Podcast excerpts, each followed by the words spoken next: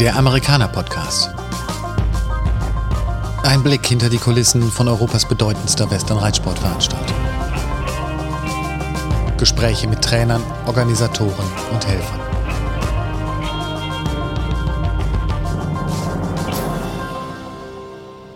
Der Steckbrief. Name. Boris Kog. Spitzname. Gibt es mehrere von zu Hause, die verschiedenste Hintergründe haben, die auch nicht mehr so ganz klar nachzuvollziehen sind über die Jahre. Angefangen mit Bobby Bobson, Bob, Peterchen und Tommy. Ja, kann man nicht erklären, äh, muss man erlebt haben. Alter. 43. Beziehungsstatus. In einer Beziehung. Kinder. Keine. Dein perfekter Ausgleich zum Job. Mein perfekter Ausgleich zum Job würde ich sagen, dass ich mich, egal ob zu Hause oder auf der Show, dann gerne abends mit Freunden treffe, zusammensitze, zu Hause vielleicht Lagerfeuer mache, ein paar Bierchen trinke und quatsche. Deine Leidenschaft? Meine Leidenschaft neben der Sprecherei, die ich durchaus auch als Leidenschaft bezeichnen möchte, sind definitiv Autos. Dein Vorbild? Mein Vorbild als Sprecher, äh, als Turniersprecher war auf jeden Fall, bevor ich angefangen habe, der langjährige Turniersprecher der NRJ USA und vom Congress, Keith. Was ist dein Lebensmotto oder dein Lieblingszitat? Puh, Lieblingszitat.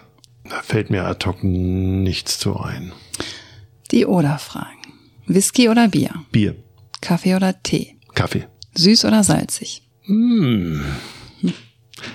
Äh, durchaus beides zusammen. Frühaufsteher oder Langschläfer? Langschläfer.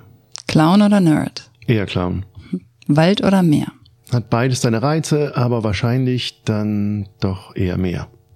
Boris, du bist The Voice auf den Shows, der wahrscheinlich bekannteste Western-Showsprecher in Europa. Wie ist das so für dich?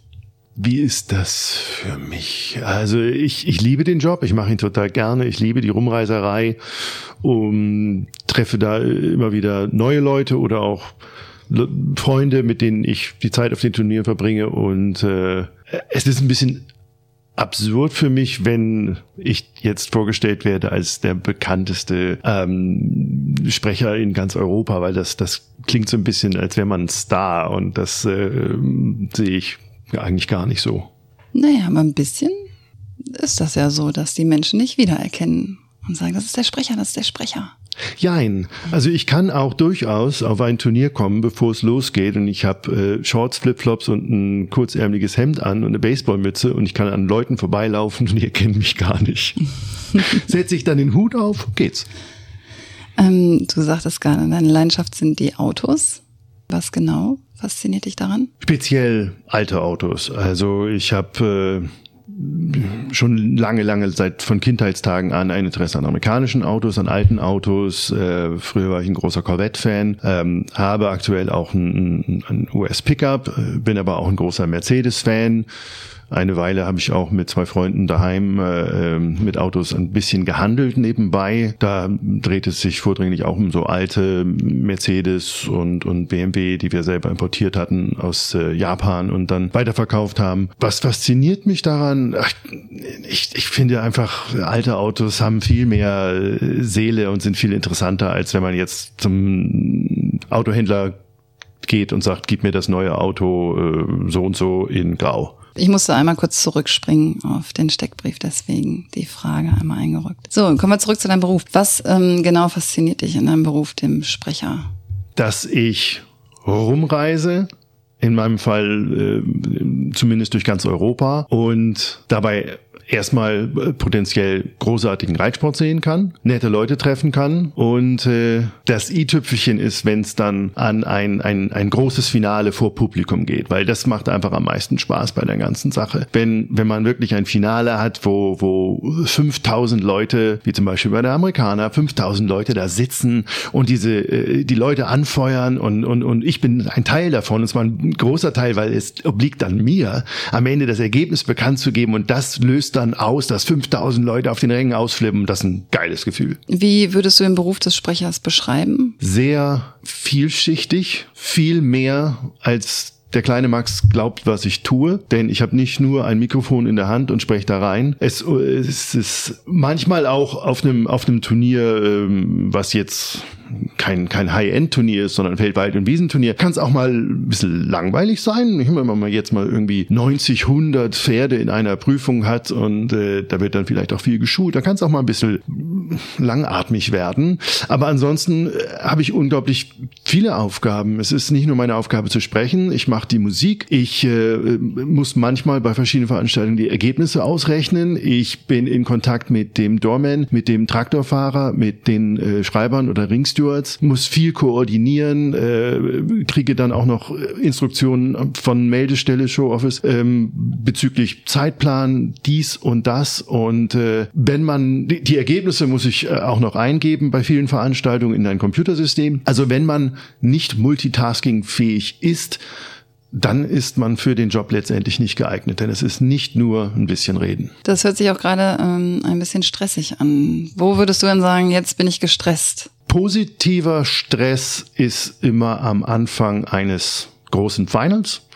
Sagen wir jetzt mal sowas wie die Euro Futurity oder Euro Derby, äh, wo wir am Samstagabend das Finale beginnen. Da ist am Anfang der positive Stress, weil äh, das muss alles muss alles laufen. Es gibt dann noch vielleicht noch eine Eröffnungszeremonie dazu, die muss laufen. Dazu muss die Musik der Musikablauf stimmen. Ich muss immer die richtigen Leute vorstellen, falls Sponsoren oder Ehrengäste da sind und äh, dann kann ich in der Regel durchatmen, wenn so der erste, zweite Reiter durch ist, dann haben wir die Routine, dann geht es. Das ist Stress und was viele auch nicht ähm, wissen oder von außen nachvollziehen können, wenn der letzte Reiter aus der Bahn raus ist, dann ist für viele alles rum. Und äh, es passiert auch öfter mal, dass mich dann Leute besuchen wollen, Hallo sagen wollen bei mir in der Kabine oder so, die dann aber ähm, übersehen, dass für mich dann richtig Stress losgeht, denn dann kommt eine Siegerehrung. Und äh, Siegerehrung erfordern ein hohes Maß an Konzentration von mir. Wiederum geht um äh, Sponsoren, die zu Ehren sind, äh, Ehrengäste, die vorzustellen sind in der Arena, Ehrenpreise, die es gibt und und und. Und äh, dann darf man bei der Aufzählung der äh, zu ehrenden Teilnehmer niemanden vergessen. Und äh, eine Siegerehrung unterschätzt von vielen ist, glaube ich, für mich der größte Stress. Je größer die Siegerehrung, die Siegerehrung oder je wichtiger der Wettbewerb, desto äh, stressiger die Siegerehrung. Wieso bist du gerade Sprecher bei Westernreitshows oder sprichst du auch noch andere Reitstil-Stile? Ich bin nie mit dem klassischen Reitsport in Berührung gekommen in meiner Kindheit. Wir hatten, seit ich drei Jahre alt war, hatten wir Quarter Horses. Es gab zwar vorher in meiner Familie auch mal ein Warmblut, aber äh, damit hatte ich nie was zu tun. Somit bin ich in den ganzen Western-Reitsport-Zirkus hinein nicht geboren, aber gewachsen und habe meine Kindheit äh, auf Western-Turnieren verbracht. So gab es da auch nie die Option, dass ich irgendwie äh, an äh, klassische Turniere gerate. Ich bin, ich habe zwischendurch mal ähm, drei, vier Springturniere angesagt und auch zweimal ein Vielseitigkeitsturnier. Aber mein Herz gehört dem Western-Reitsport und so ist das. Du reitest auch selber? Ich reite selber, ja. Ich habe bereits mit, ich weiß es gar nicht, fünf, sechs Jahren Reitunterricht genossen auf der Flagsberg Range bei Kai Wienrich. Ähm, habe mit, muss ich überlegen, zehn, ja, mit zehn Jahren meine ersten Turnierstarts gehabt. Äh, zunächst den Showmanship at Halter, später auch äh, Western Pleasure, Western Horsemanship, Trail. Das war besonders glücklos. Und 93 habe ich dann angefangen, äh, Reining zu reiten, da noch als Jugendlicher und habe auch ja, es ist, wurde da etwas weniger mit dem Showen. Das letzte Mal äh, auf einem Turnier geritten bin ich 2008. Und wieso hast du es dann eingestellt? Ähm, weniger wurde es zuerst beruflich und, und, und, und schulisch und so weiter. Da wurde es etwas weniger, weil ich ja weniger Zeit dafür hatte. Und dann kam die Sprecherei dazu. Und äh, die äh, meine Logik ist, äh, ich fahre lieber auf ein Turnier und verdiene Geld, als dass ich da hingehe und ganz, ganz viel Geld ausgebe. Du hast gerade von deiner Kindheit erzählt. Ich würde gerne mit dir einmal zurückgehen. Wie bist du, wo bist du aufgewachsen und wie bist du aufgewachsen? Ich bin aufgewachsen in Ostdeutsch-Scharmbeck. Das ist eine kleine Stadt in der Nähe von Bremen. Da bin ich aufgewachsen als Sohn von Axel Kog, einem Rechtsanwalt, und meiner Mutter Marlene, die in seiner Rechtsanwaltskanzlei auch tätig war in der Buchhaltung. Und äh, mein Vater hatte auch die Leidenschaft, Autos und die Leidenschaft Pferde. Und so ähm, bin ich mit diesen beiden Einflüssen aufgewachsen und halt auch, wie gesagt, von Anfang an mit Pferden. Du lebst jetzt auch noch in Osterholz-Scharmbeck. Oder wo wohnst du jetzt? Meine Post kommt nach wie vor in Osterholz-Scharmbeck an. Ähm, die turnierfreie Zeit verbringe ich auch dort äh, und zwischen den Turnieren, wenn ich denn genug Zeit zwischen den Turnieren habe, ja, fahre ich auch in meine Wohnung äh, in Osterholz-Scharmbeck. Aber äh, unter der Saison sowie momentan äh, sind wir so viel unterwegs, dass wir jetzt nicht so viel zu Hause sind. Wir waren jetzt äh, dann drei Wochen weg, drei Tage zu Hause und dann wieder weg. Aber ja, ich lebe nach wie vor in meiner Heimatstadt. Wer ist wir, deine Partnerin und du? Oder, ähm, das ist richtig, ja. Das wollte ich nämlich fragen. Ähm, das ist ja nicht so ein familientauglicher Beruf. Ne? Wie, wie ähm, kombinierst du das? Meine Partnerin Laura ist äh, selbst äh, auch viel mit unterwegs, weil sie in ganz Europa mit unterwegs ist, entweder als Richterin, äh, als Schreiberin oder als Steward oder Nachtaufsicht oder ähnliches. Und äh, so lässt sich das sehr gut miteinander kombinieren, dass wir auf vielen Turnieren äh, zusammen sind und auch zusammen dann dort eingesetzt werden. Beschreib doch mal so ein Showjahr für dich. Wie, wie viel, wie muss man sich das vorstellen? Wie viel bist du weg? Wann bist du überhaupt zu Hause? Ist das dann wirklich am Schnürchen, dass du dann eine Show nach der anderen hast oder wie sieht sowas aus? Das fängt an, dass ich im Januar, Februar und meistens auch noch im März äh, versuche ganz tüchtig meine Kohle zusammenzuhalten, weil da ist nichts. Meistens geht es um und bei Ostern los. Und dann kommt die erste Serie, also unter normalen Umständen ohne Corona kommt dann so, ein, so eine zwei, drei Wochen Tournee. Dann ist vielleicht nochmal wieder kurz eine Woche nichts. Dann kommt wieder eine zwei Wochen Tournee und dann ab Sommer, ab meistens so ab Juni. Von Juni bis Oktober, Ende Oktober bin ich meistens kein einziges Wochenende zu Hause. Die Turniere haben unterschiedliche Längen. Kann sein, dass mal nur eins, nur fünf Tage hat und dann bin ich mal zwei Tage zu Hause. Kann aber auch sein, dass es neun Tage lang sind die Turniere und ich gar nicht nach Hause komme. Ich habe ähm, schon öfter sechs Wochen Tourneen gehabt, wo ich gar nicht zu Hause war. Also von spätestens Juni an bis Ende Oktober ist eigentlich alles gesteckt voll normalerweise. Also man braucht so ein bestimmtes Zigeunergen in sich, dass man das gut mitmachen kann. Ich glaube nicht, dass ich ein Zigeunergen habe, denn sonst wäre es mir leichter gefallen, in der Vergangenheit äh, einfach zu sagen, äh, warum eigentlich Ostdeutsch-Scharmbeck? Ich kann doch ganz woanders wohnen. Nein, ich bin meiner, meinem, meiner Heimat und meinen Freunden dort äh, verbunden und verwurzelt. Aber nach einer Weile, da fällt mir die Decke auf den Kopf, da muss ich wieder los. Wie bereitest du dich auf eine Show vor? Ich gucke mir meistens vorher mal den Zeitplan an, um zu gucken, was auf mich zukommt und die äh, Teilnehmerzahlen, ähm, ob es eine ein entspanntes Turnier wird oder ob der Veranstalter versucht, mich umzubringen. Ähm, aber das ist eigentlich, ja, ich, ich guck, ich guck mal durch, was, was machen wir, wie ist der Zeitplan und wer kommt so. Aber ansonsten habe ich jetzt keine speziellen Vorbereitungsriten. Was ist die Amerikaner denn für eine Show? Ähm, die Amerikaner äh, hat schon versucht, mich umzubringen in der Vergangenheit. ähm, die letzten waren ganz entspannt. Ich weiß gar nicht mehr welche das war. Ich glaube 2010 die erste in der neuen Halle. Ich glaube, das war die, die war am härtesten, glaube ich, bis jetzt. Warum? Weil sie einfach die längsten Tage hatte.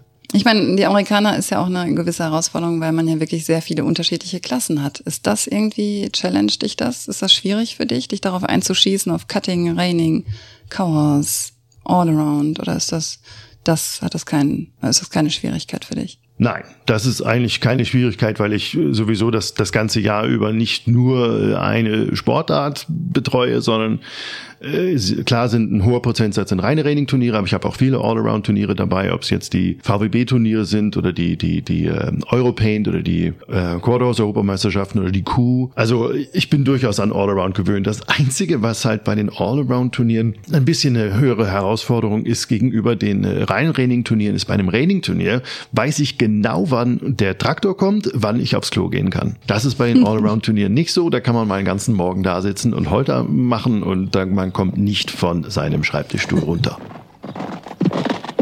Kurze Unterbrechung. Wenn dir unser Podcast gefällt, freuen wir uns, wenn du uns positiv bewertest.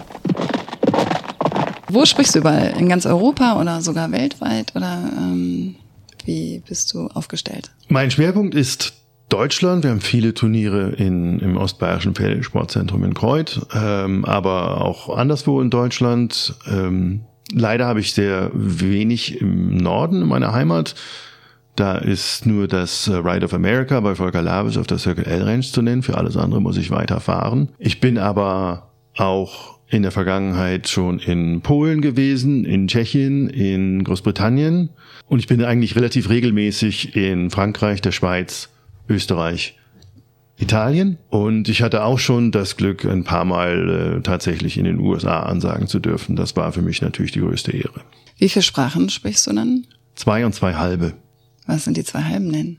Äh, die zwei halben sind Französisch und Italienisch. Mhm. Ähm, mein Französisch äh, fünf Jahre Schulfranzösisch, da habe ich nicht viel gelernt, aber äh, als ich dann Französisch sprechen musste äh, auf den ersten Turnieren, äh, kam viel wieder, muss ich sagen, und hat sich auch verbessert. Also Französisch geht. Ich könnte auch eine Unterhaltung einigermaßen führen oder einer Unterhaltung folgen. Mein Italienisch, ähm, ja, das ist, das habe ich mir ja so ein bisschen selber beigebracht und äh, das langt nicht für eine Unterhaltung. Aber äh, die Geschichte, warum ich überhaupt mit Italienisch angefangen habe, ich war auf der Breeders Futurity, ziemlich am Anfang, ich weiß nicht, 2005 vielleicht oder zwei, ja, sowas, 2005, 6. Und äh, ich habe damals immer mit dem Mikrofon für die Abreiterhalle, habe ich immer die nächsten zwei oder drei aufgerufen, die sich bereithalten sollen, aber nur die Startnummern auf Deutsch und auf Englisch. War halt so, irgendwie hat man so gemacht, nur die Startnummern.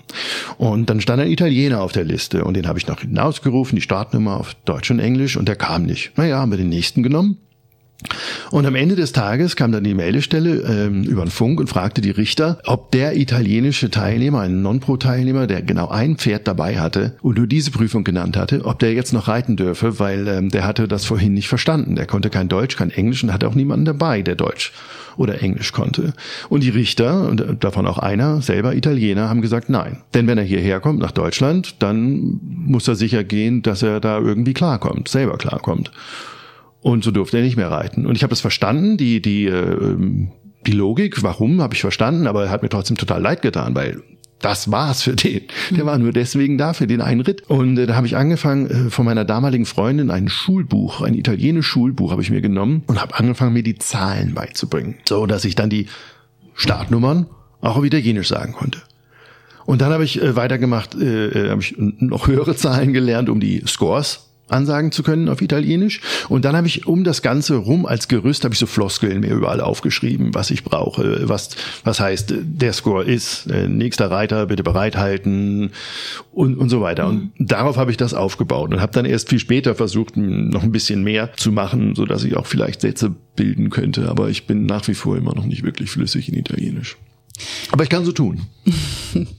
wie, ähm, wie muss ich mir das denn so vorstellen? Du saßt in der Schule und hast dir überlegt, ich glaube, ich werde mal Berufssprecher oder wie ähm, ist das entstanden überhaupt? Ich kenne keinen aktiven Reitturniersprecher, hüben wie drüben, der aufgewacht ist und gesagt hat, ich werde Turniersprecher.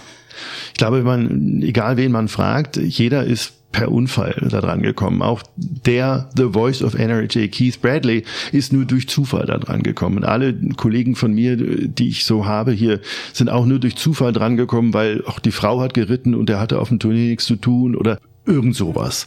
Und äh, bei mir war das auch so. Ich war zu der Zeit Jurastudent und äh, ich war auf der Amerikaner 2000 2000, glaube ich, war's. Da war ich mit meinem Vater, der auch immer auf der Amerikaner war, auch als Helfer in verschiedenen Kapazitäten und auch mal zwischendurch als Sprecher tätig war. Und da war ich bei dem äh, mitgefahren und äh, war auf der Amerikaner und saß und habe zugeguckt. Ähm, zwischendurch war es auch mal langweilig und äh, da äh, kriegte ich mit, dass eine Fahrerin oder ein Fahrer, ich weiß es gar nicht mehr, der die Richter zum Hotel hin und her bringen soll, ausgefallen war. Der war krank oder was, keine Ahnung, kam nicht. Und die brauchten jemanden, der die Richter fährt. Da habe ich gesagt, hier, wie mein Schlüssel, ich fahr. Und da durfte ich dann mit einem Cadillac vom Sponsor die Richter hin und her fahren. Und das hat mir ganz gut gefallen. Und äh, bei der übernächsten, glaube ich, war es dann erst, Amerikaner 2004, habe ich dann äh, vorher gesagt, äh, ich würde gern wieder was helfen da auf der Amerikaner. Wenn ihr was für mich habt, äh, würde ich das machen. Und äh, dann bekam ich ein Schreiben, was alle Helfer bekamen, wo drin stand, äh, vielen Dank, dass du dich wieder bereit erklärt hast, bei der Amerikaner als Helfer tätig zu sein. Ähm, du wirst eingesetzt als. Und dann war da ein freies Feld und da stand handschriftlich drin Ansager. Jo, ich hatte noch nie durch ein Mikrofon gesprochen. Ich hatte keine Ahnung, was der macht und wie das geht.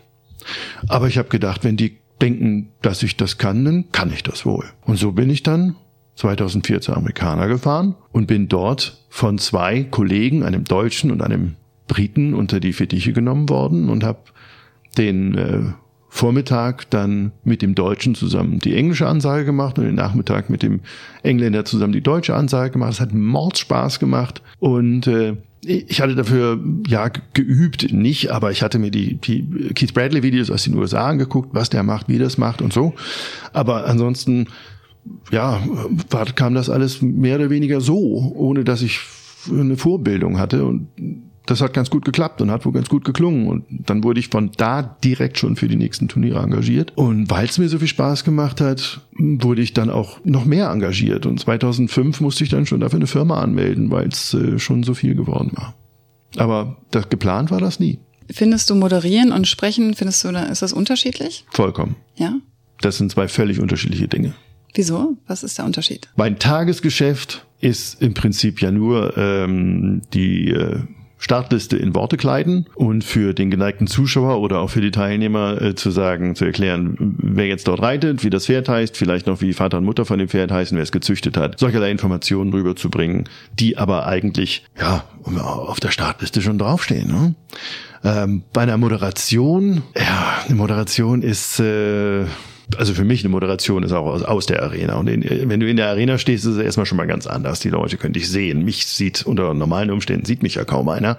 Und in der Arena zu stehen und zu entertainen, ähm, ist, ist nochmal eine ganz andere Kiste. Das mache ich auch äh, mitunter bei verschiedenen Veranstaltungen, passiert schon mal, aber es ist auf jeden Fall definitiv ganz unterschiedlich. Hast du dich dann nochmal extra irgendwie geschult oder kam das so über die Nahrung? Wie hast du dich daran, darin weiter verbessert, qualifiziert? Ähm, Einfach nein. Learning by Doing. Ja. Gibt es eine Show, die dir sehr bleibend so im Gedächtnis geblieben ist? Du sagst, das erzähle ich noch meinen Enkeln irgendwann. Also ganz klar, wenn ich Enkel hätte, würde ich Ihnen sicherlich von den äh, Weltreiterspielen 2006 erzählen, denn das passiert nicht alle Tage und ist mir leider auch nur einmal passiert, dass ich die Weltreiterspiele ähm, sprechen durfte. Und äh, sicherlich sind auch die äh, FI-Europameisterschaften 2015 in Aachen sind auch ein, ein, ziemlicher Meilenstein. Was bedeutet so die Amerikaner für dich?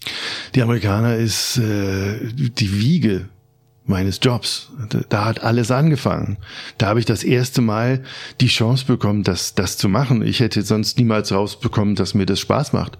Ich würde vielleicht ohne die Amerikaner würde ich vielleicht heute in einem Büro in Osterholz-Scharmbeck sitzen und hätte eine Opel Vectra Kombi und eine Doppelhaushälfte. Also nichts gegen Opel Vectra-Fahrer oder Doppelhaushälftenbewohner. Nicht. Nein, nein, ich weiß aber, was du meinst.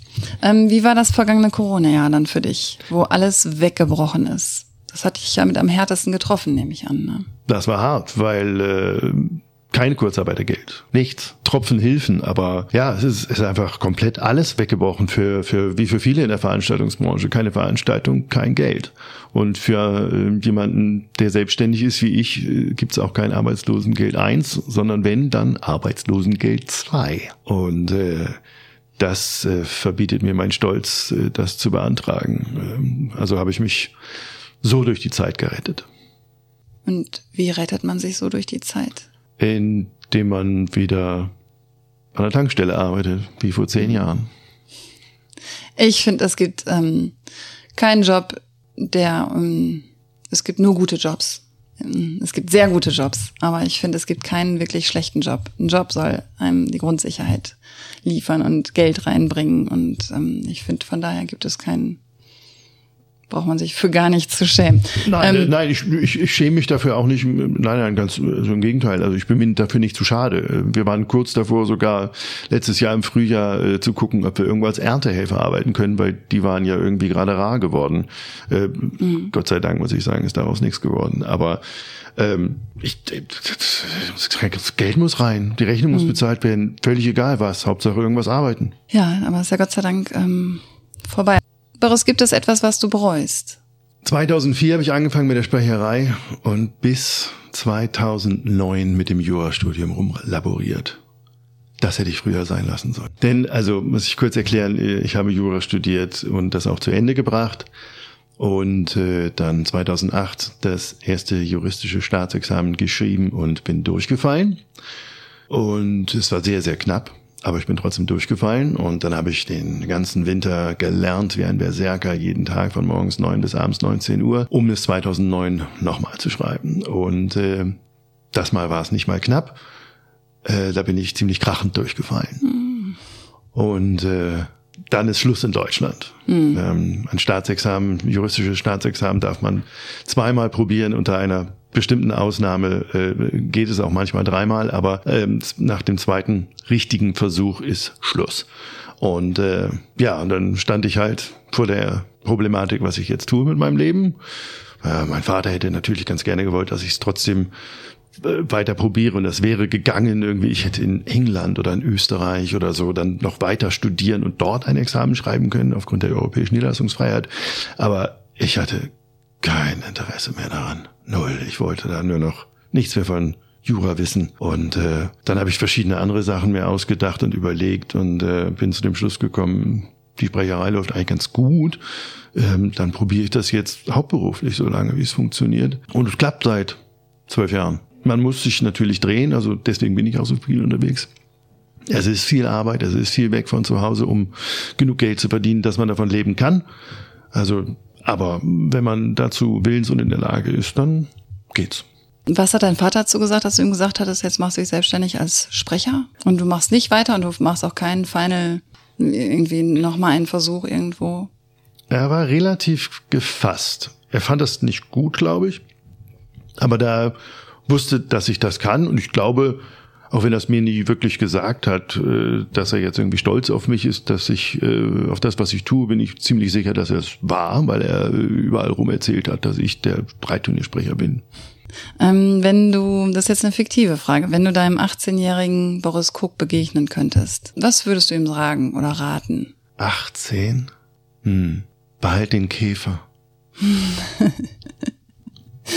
Das ist ein schöner Schlusssatz. Boris, ich danke dir vielmals, dass du dir Zeit genommen hast und ähm, wir sind hier gerade auf einer Show, deswegen sind zwischendurch auch manchmal so leise zwischen Hintergrundgeräusche zu hören. Du musst jetzt wieder weiter moderieren und ähm, ansagen. Und ich freue mich drauf, dich dann auf der Amerikaner zu sehen. Ich freue mich auch auf die Amerikaner. Danke. Ciao.